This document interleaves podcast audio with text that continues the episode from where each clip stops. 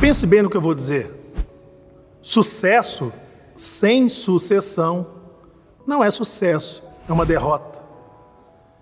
Nós devemos trabalhar de forma que façamos uma continuidade através de discípulos, através de pessoas sendo preparadas por nós para assumir grandes responsabilidades que nós temos hoje.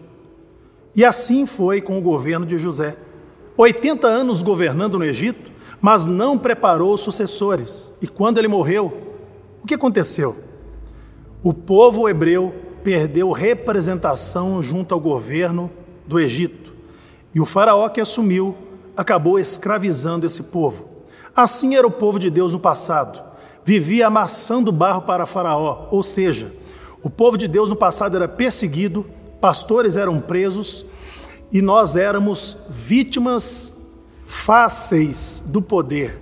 Mas quando nós entramos para a cidadania, que é um mandamento de Deus, que é um plano de Deus para o seu povo, começamos a ter influência, poder para proteger o reino, para continuar vencendo.